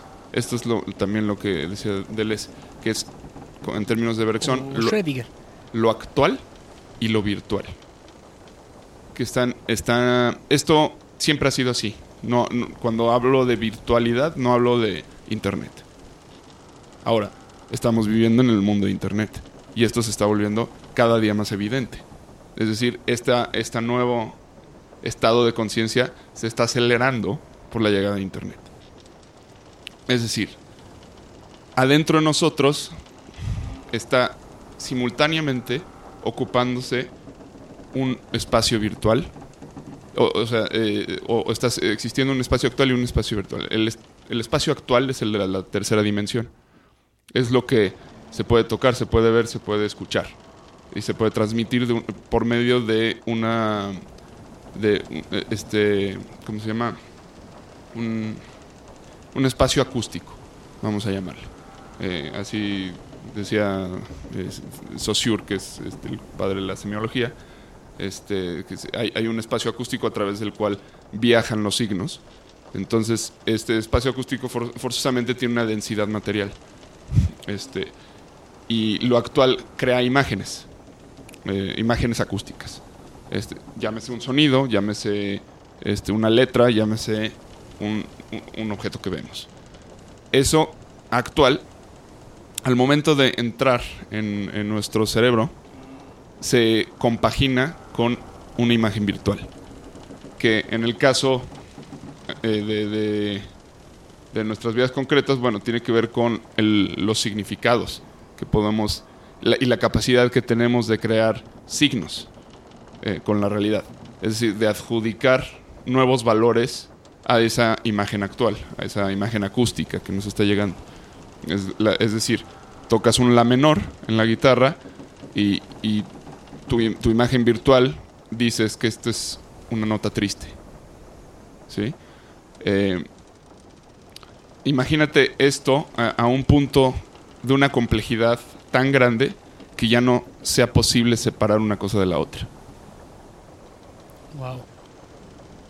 Eh, ahí estaremos llegando a, a- un nuevo estado de conciencia.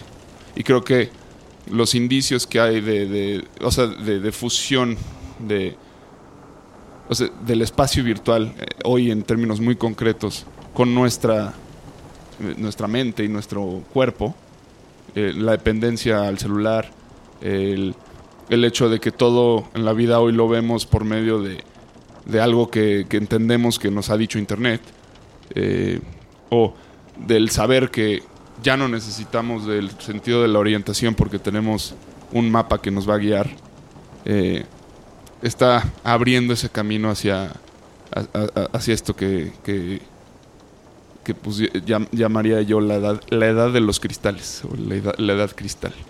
Eh, eso es algo muy mío, o sea, eso es lo que yo observo, claro, utilizando términos de, de, de Henri Bergson y Deleuze, y eso es como a mí, a mí me parece que hacia allá se, se dirige la posmodernidad y es lo que quisiera ver eh, con mis propios ojos, ¿no? Si, si un día nos lleva esta balsa. Para mí es importante el decir que hablar de estos temas no necesariamente tiene que ver con el, el es que ahora se le llama de muchas formas el New Ageismo, eh, o sea, el, eh, todo lo, lo New Age, pero sobre todo yo pondría un énfasis en, en la pseudociencia, ¿no? Eh, que es una realidad que existe. Eh, para mí es importante que se empiecen a hablar estas cosas, pero también es, es, es como que siento que la pseudociencia entorpece mucho la, la posibilidad de una discusión real eh, respecto a estos temas, porque es algo que está sucediendo, ¿no? Deepak Chopra, por ejemplo. Eh, este señor que cita científicos que, que, en su cara le han dicho es que yo no quise decir eso que tú estás diciendo, ¿no? Y lo debaten públicamente. Dicen, sí, pero es que tú hablaste del campo cuántico. Sí, pero no, no, no, de, de ahí no puedes tú decir que todo, eh, todo es una misma conciencia. Y, por más que nos suene muy bonito y muy atractivo y estas teorías suenen, este como reales eh, de alguna forma y nos gustaría pensar que lo son, este, hay que ser como muy eh, cuidadosos, porque si no, no estamos avanzando. Solamente estamos convenciéndonos de algo que no, nos acomoda y, estamos cayendo en un engaño. Y eso, eso me parece que es un gran peligro y, que de la posmodernidad que estamos viviendo. Y, no solo en cuanto a estos temas, o sea, en cuanto a todo. Eh, la cantidad de información a la que tenemos hoy acceso, este, la posibilidad de que cualquier persona sin ningún tipo de, de, calificación para poder emitir un juicio respecto a cualquier tema, tenga la posibilidad de plantear eh, noticias falsas o eh, comentarios eh, aparentemente educados respecto a cualquier tema en Internet y que podamos tomarlos y, y hacer que sabemos o pensar que sabemos algo, eh, pues es, es, es, es muy delicado. Yo quisiera sí poner el énfasis en, en que pues es, de eso no se trata este, este programa. Este viaje. Este viaje. Eh, estamos simplemente pensando y pensando desde el lugar más honesto que podemos. Y yo por eso digo, o sea, estas teorías, esto que acabo de decir, pues me lo inventé yo. Realmente es como yo veo las cosas y, y estoy dispuesto a, a, explicar por qué las veo así. Pero eh, tanto la teoría de cuerdas como la teoría del, del gato y, y, todo esto son, son, quedan en teorías. Ahora estas son teorías científicas, las de estos señores que, que para sí, estar pero... ahí requieren de, de, mucha de mucho estudio y de, de mucho derrotero, digamos, esas han sido puesto a, puestas a pruebas, a prueba. Digamos, mi, mi, lo que yo estoy planteando viene de la observación de un artista, este y, y creo que puede ser muy muy válido eh, visto de esa forma y, ojalá que, que, esto ayude a la gente a, a que se pregunte ciertas cosas y, y, puedan abrir este, también la mente a la posibilidad de, de, una nueva dimensión de la cual realmente conocemos muy poco. Sí me gustaría que aterricemos un poco en la experiencia que hemos tenido con los psicodélicos, porque creo que ellos nos abren un campo no solo a la quinta dimensión, quizás a otras dimensiones que, que desconocemos y es di muy difícil discernir qué es qué. Pero sí, sí, nos, eh, sí al menos creo que por lo que has contado Javi, por lo que yo he vivido, lo que Héctor eh, quizás también nos podría contar, eh, pues es un puente que nos permite eh, entrar todo, todo lo que son las plantas de poder, las, la, la, ayahuasca, el, el peyote, el LSD Son, son medios que nos, nos, nos permiten entrar en un campo de pensamiento distinto que, que aquí es donde quisiera aterrizar un poquito esto que estoy diciendo, que nos va a ayudar a, a- a entenderlo de, de mejor forma. O sea, por ejemplo, yo, yo, yo aquí sí hay un tema que, que, que tú mencionabas ahorita de, de, de cómo es adentro es afuera, ¿no? Sí, Eh, o sea, no, no, es clarísimo, eh, o sea, para mí es muy claro el tema de, de cómo es adentro es afuera en, en mi vida diaria, o sea, en, en mi ejercicio de diario, en este tema de, de congruencia, que, que al final de cuentas terminamos ser, siendo un, un- un ser, pues a veces hipócrita, porque buscas esta congruencia y tratas de, de- de- de trabajar en, en- en estos detalles y eres un ser imperfecto que, que trata de, mejorar cada día eh, y terminas no haciendo lo que quieres ser af- afuera porque por dentro todavía no alcanzas a construirte al 100%. ¿A qué me refiero con esto? O sea, yo, yo, yo sí creo que la capacidad que estos místicos falsos que sean como en el libro del secreto, como en, en, en, en- en- en- bueno, eh, en, estos en estos en estos tem- temas sí, sí, sí llegan a despertar una una vena que ayuda pero que no al final de cuentas que, que- que al final de cuentas no es no es no es mágica. O sea este tema no es 100% mágico. Es un tema de entendimiento personal.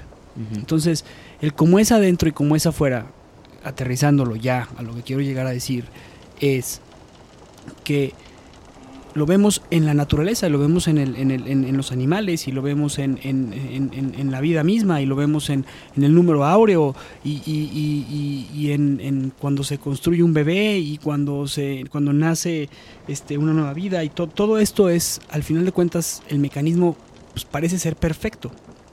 Y después por estas vibraciones, porque uno de los ejercicios que, que, que me gustó mucho eh, de, Talleres Creando fue esta parte de, vibrar, ¿no? Y de que nos pusieron un, un diapasón en la cabeza y vimos cómo vibrábamos, ¿no? Y cada quien sintió algo muy espectacular. ¿A qué voy con el cómo es adentro es afuera?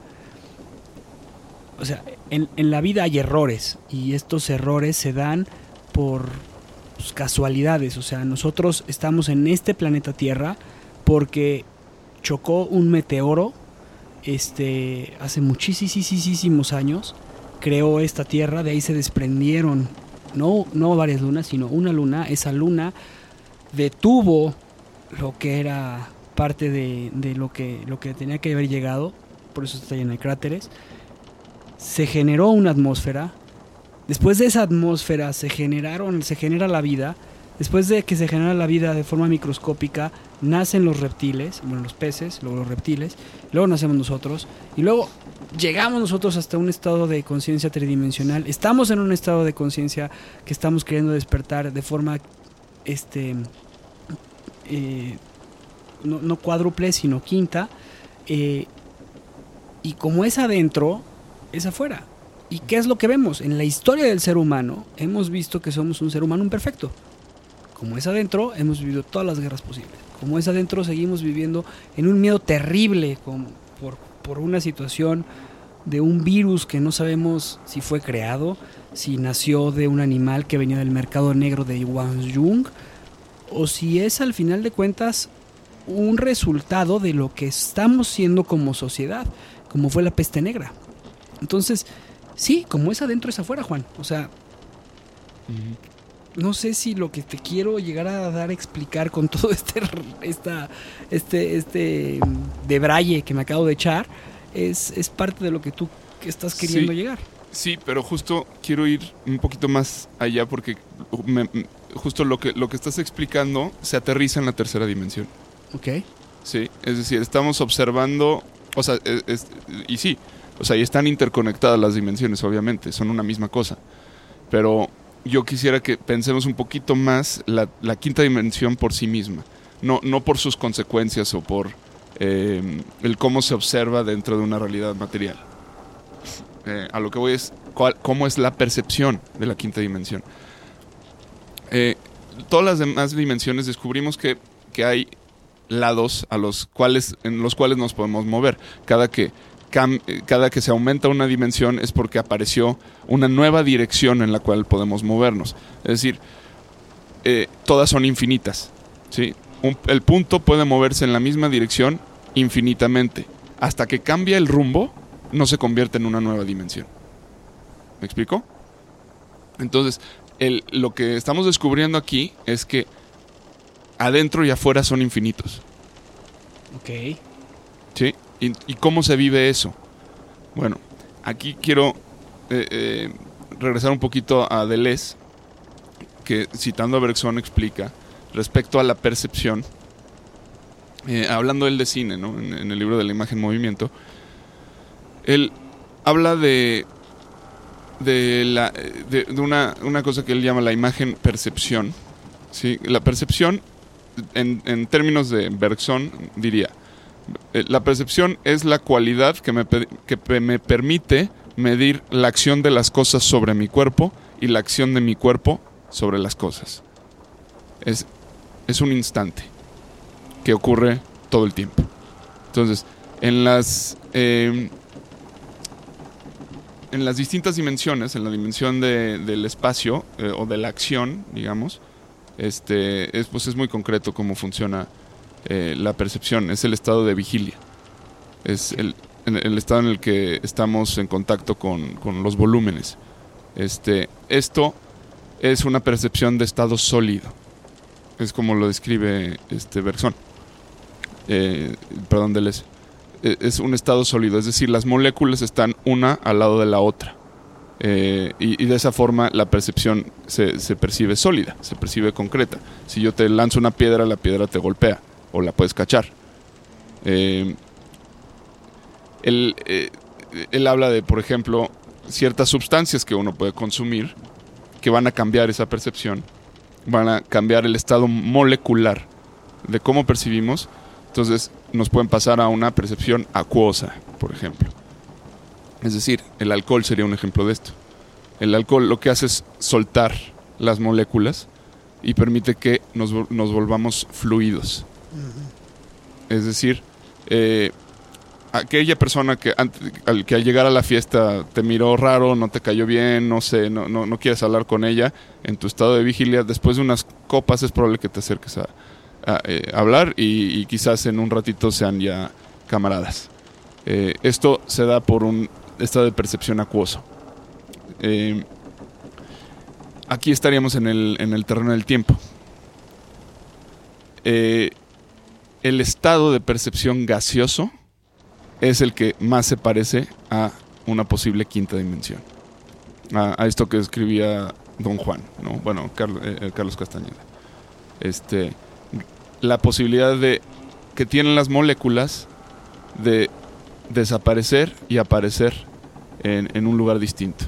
Es decir, la- la- el hecho de que en la mente se te presenten imágenes ven- venidas de quién sabe dónde por una razón desconocida, pero que tiene una especie de sentido.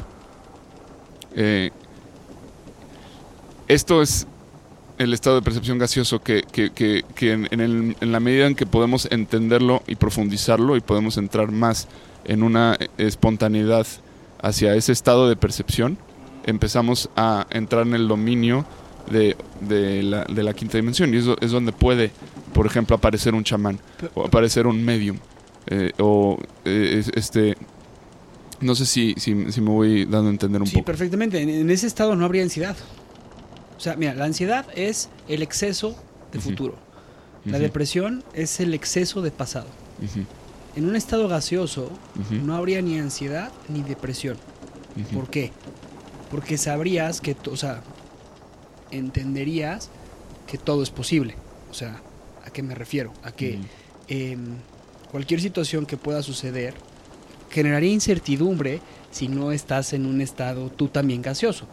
Porque, o sea, al, al final de cuentas, lo que logra el, el chamán, el ser que todo lo ve, es pues ver estos espacios de tiempo, porque son espacios de, de- dentro del gas, Sí, y la posibilidad de generar conexiones donde, donde no hay continuidad molecular. exactamente. Es, es decir, e- ese, ese hoyo de gusano que, del que hablamos en Interestelar, la posibilidad de doblar el tiempo, de, de tener una aparición, de, de ver una visión, este, eso es el estado gaseoso.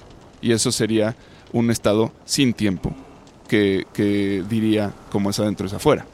Es decir, no hay, no hay separación entre... Es, es decir, para llegar allá yo no tengo que recorrer una distancia de X kilómetros con mis pies para, para tener ese, obtener ese mensaje. Antes sí, ahora no.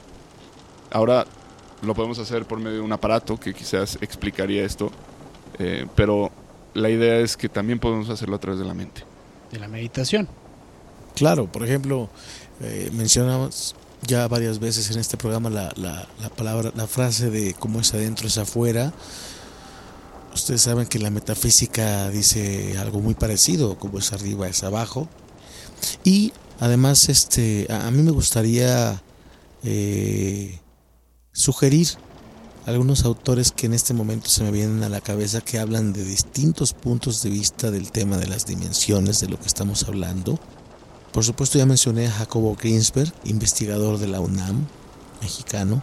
Investigó mucho, era un neurocientífico muy interesante. Con sus experimentos llamó mucho la atención. El filósofo y doctor Wayne Dyer también menciona muchos temas eh, cercanos a esto. Edgar Toll también. Eh, Jodorowsky también en alguno de sus libros y discursos lo, lo menciona y me gusta lo que mencionaba Juan Pablo, ¿no? buscar siempre la argumentación más apegada a la ciencia, a la experimentación y no dejarse llevar por tanto por tanto mundo cuántico que ahora ya nada más con decirlo eh, parece ser que dominas el tema. Y por supuesto, cada uno de nosotros tenemos nuestras teorías y son respetables, ¿no crees, Javier?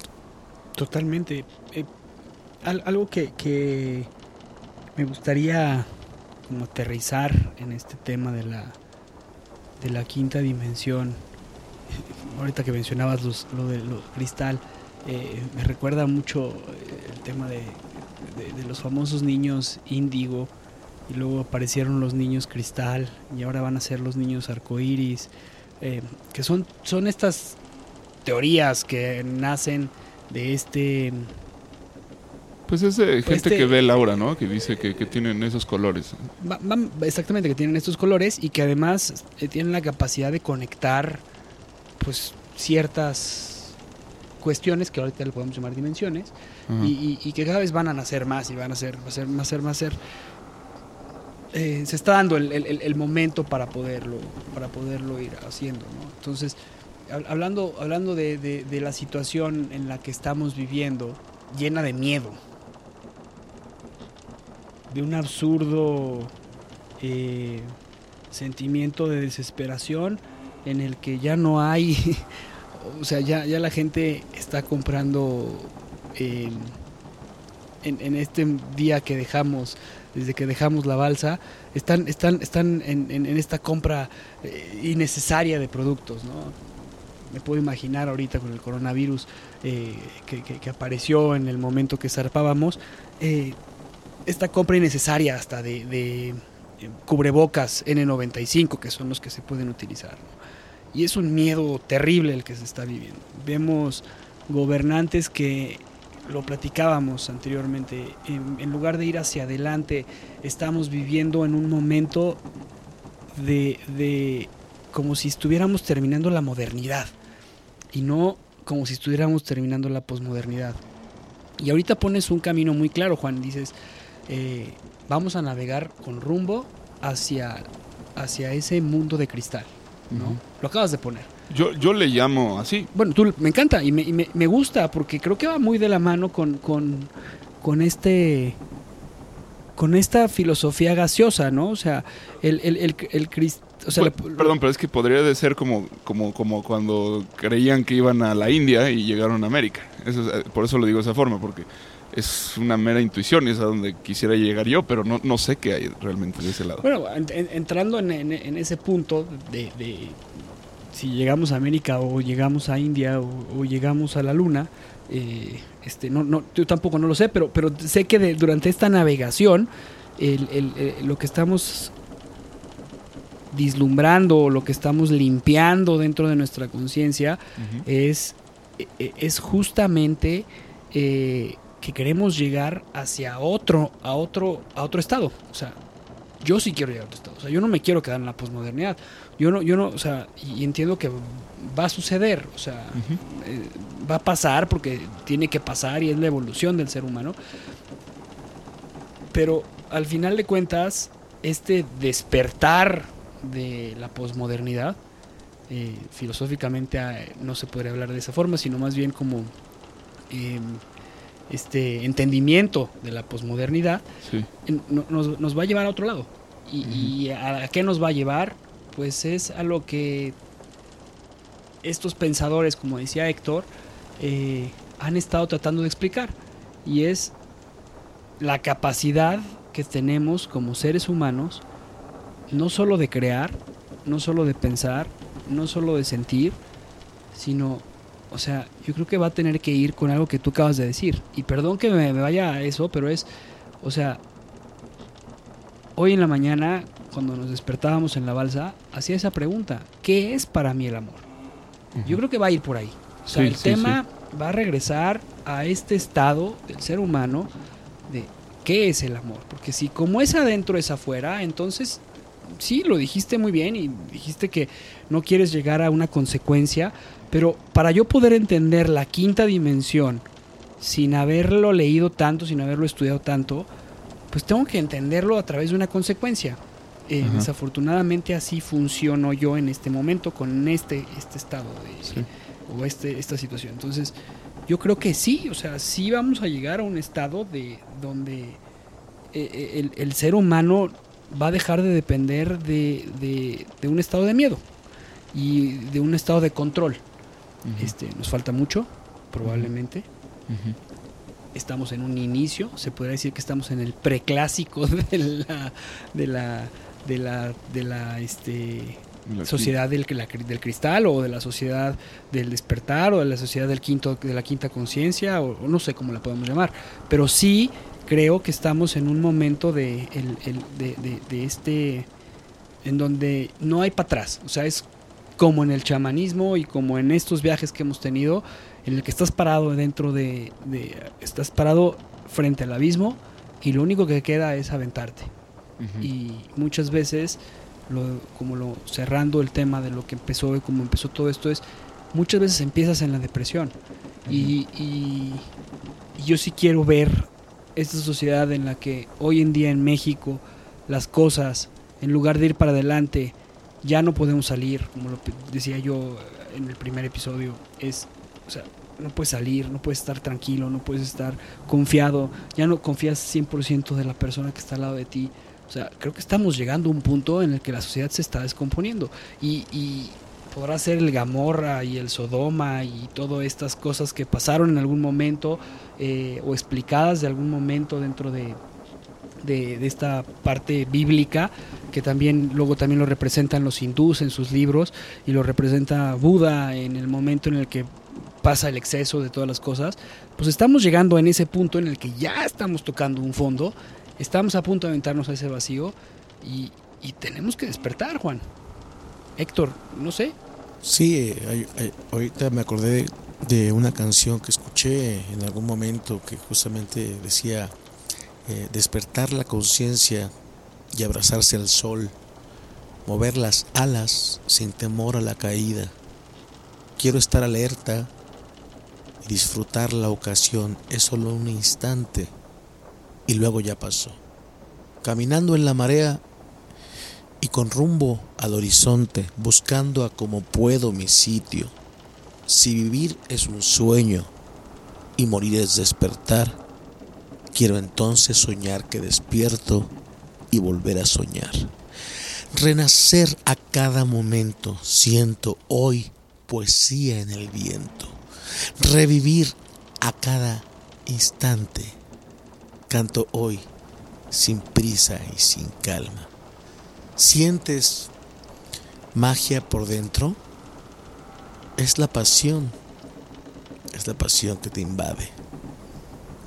Me acordé de esa canción con esto que estabas comentando, Javo, de despertar, despertar la conciencia. Al final, al final, después de todo este viaje, después de todo este compartir y escuchar, sobre todo que creo que nos hace falta más como sociedad escucharnos. Es muy sano escucharnos. Podemos seguramente estar equivocados o podemos estar acertados, pero eso no es lo importante. Lo importante es que estamos compartiendo eh, sentires, experiencias, datos. Y otro par de autores que me gustaría recomendar al respecto sobre la percepción, me parecen básicos, es Paul, Paul Vaslavic y Giorgio Nardone. Increíblemente interesante sobre el tema de la percepción. Muy bien.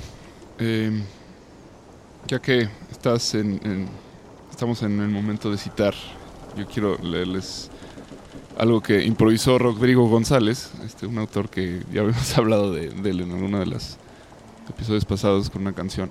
Antes de empezar uno de sus temas en un café en Aguascalientes, este, que se, improvisó esta este, este pequeño texto que, que dice así. Justamente en estos momentos en que la confusión reina terriblemente en la atmósfera, como extraños microbios venidos de otras galaxias que mandan mensajes telepáticos, haciendo ver realidades que no corresponden a las dimensiones adecuadas. El profeta del nopal, que era él, así se, se, autodenominaba, se presenta de una manera u otra, aventando sus cotorreos desde el año 1984 em, y en sus híbridas visiones del rock and roll mexicano, me dijo un día de oníricos sueños y arquetípicos símbolos, que tenía que recetarles por las trompas de Eustaquio a todo el personal estos mensajes del profeta del nopal. Eh, y así empezaba su canción. Em, Rodrigo era, se cree, es una leyenda urbana, pero se cree que es un navegante de la quinta dimensión.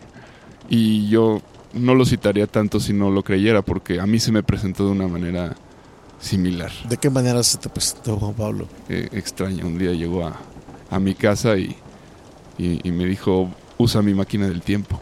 Y dije, bueno, ¿de qué estás hablando? No? Se refería a la guitarra y a la música. Ah, es decir, él está muerto, pero vive. Vive. Estaba escuchando esta canción, que es justamente Tiempos Híbridos, pero una versión de Café Tacuba eh, que sale en el documental de Hecho en México. Y cuando la busqué, me, me, apareció que era de Rodrigo. Escuché la original y en ese momento, como al, escucharlo, fue como, bueno, a ver, algo está pasando aquí y empecé a sentir una conexión muy fuerte. Y inmediatamente después empezó esta otra canción que se llama Préstame tu máquina del tiempo, que al escucharla no solo hizo sentido, sino que lo sentí al lado de mí. Préstame tu máquina del tiempo. Tenía una manera muy peculiar de cantar Rodrigo González, Juan Pablo, pero estoy de acuerdo contigo. Yo también me, encanta cuando lo descubrí. sentí algo maravilloso. Sí, él, murió en el terremoto del 84, justo el año en el que dijo esto. Y, eh, y al final de, de, esta canción de La máquina del tiempo se despide y dice, yo ya me voy para otra dimensión llena de smog. Dice, ahí nos vemos luego, nos vemos luego bajo el sol. Y cuando, cuando escuché eso fue como, dije, sí, pues ya nos estamos viendo. Entonces, bueno, eh, Rodrigo es un ejemplo de, de, un, de un navegante dimensional, así como los hay muchos, ¿no? Eh, esto creo que es como apenas redondear el tema del chamanismo. Oye, Juan, el chamanismo tiene muchísimo tema para hablar, pero Héctor, siguiendo la línea este, y dando una conclusión a lo que hemos hablado, a mí la reflexión con la que yo me llevaría es, y me haría estas preguntas, ¿en qué dimensión estoy viviendo? ¿Me interesa vivir en otra dimensión o por lo menos entender otra dimensión? Y, tercero es, ¿qué entiendo yo como es adentro, es afuera? O sea, esas serían como las reflexiones de lo que dejaría yo hoy, porque al final de cuentas, para cerrar el capítulo del chamanismo, que seguirá en otros momentos y nos encontraremos en otros tiempos, como dicen, y coincidir, eh, el chamanismo se aparece siempre y cuando estés abierto a recibirlo. Es por lo que yo he entendido parte de ustedes, ¿no? Entonces, si hemos estado abiertos a recibir al chamanismo en este episodio, y si estamos dispuestos a, entender cómo es adentro es afuera, eh, ¿qué reflexión dejan ustedes? Eh, mi reflexión como conclusión de, de este tema y en este viaje de un tema tan complejo como el que hemos hablado es que de alguna manera el ser humano experimenta todas y cada una de esas dimensiones. Simplemente que no nos damos cuenta o no podemos asimilarlo mentalmente, eh, cognitivamente, psíquicamente, no podemos entender tal vez otras tantas dimensiones. Así lo vivo, así me gusta vivirlo así. Al final todas esas son, teorías, algunas con más eh, arraigo en la certeza, pero a mí me gusta pensar eso, que de alguna manera todos los seres humanos vivimos muchas dimensiones, pero a veces no somos conscientes de ello. ¿Tú, Juan Pablo? Sí, yo eh, me, parece muy interesante esto eh, que, mencionas, Javi, y de decidir vivir en una dimensión. Yo la verdad es que dediqué una buena parte de unos años a, tratar de abrirme en la quinta dimensión, eh, entenderla más, caminar por ahí. Y finalmente terminé por decidir eh, eh, regresar a, la tercera dimensión y, a la cuarta dimensión también. Este, no es que ya me haya olvidado de, la otra, pero es que me siento mejor aquí. es, lo que te decía, eh, es infinito el camino en cada dimensión y, no es que una sea superior o mejor que la otra. El deportista sigue abriendo camino en la tercera dimensión cada vez que, se rompe un récord, ¿no? por ejemplo. Este, eh, entonces, pues donde elijas vivir es finalmente lo que a ti te acomode, ¿no? Es como si eres una persona de ciudad o de campo o de playa. Entonces, yo pensaría que no es un tema de qué es mejor ni, ni, de buscar este, superar a, a, los demás. No es un tema de superioridad. Eh, eso eh, pondría mucho énfasis en esto, porque luego se da el tema de, que cuando empiezan las personas a explorar estas nuevas dimensiones, este, hay un tema de soberbia y de como, como si fuese mejor, ¿no? Este, todo, todos están en el estado, nivel de conciencia en el que se encuentran porque ahí quieren estar y porque hasta ahí han llegado y, eso, es, eso es lo que hay que aprender a respetar y, tratar de, convivir con ello, ¿no? Entonces, eh, trataría de, mi mensaje sería como, pues, ojalá que esto nos vuelva a personas más tolerantes y no todo lo contrario. De acuerdo, de acuerdo. Pues vamos a echar el ancla. Si les parece bien, tiremos el ancla. Despertar la conciencia y abrazarse al sol. Mover las alas sin temor a la caída. Quiero estar alerta.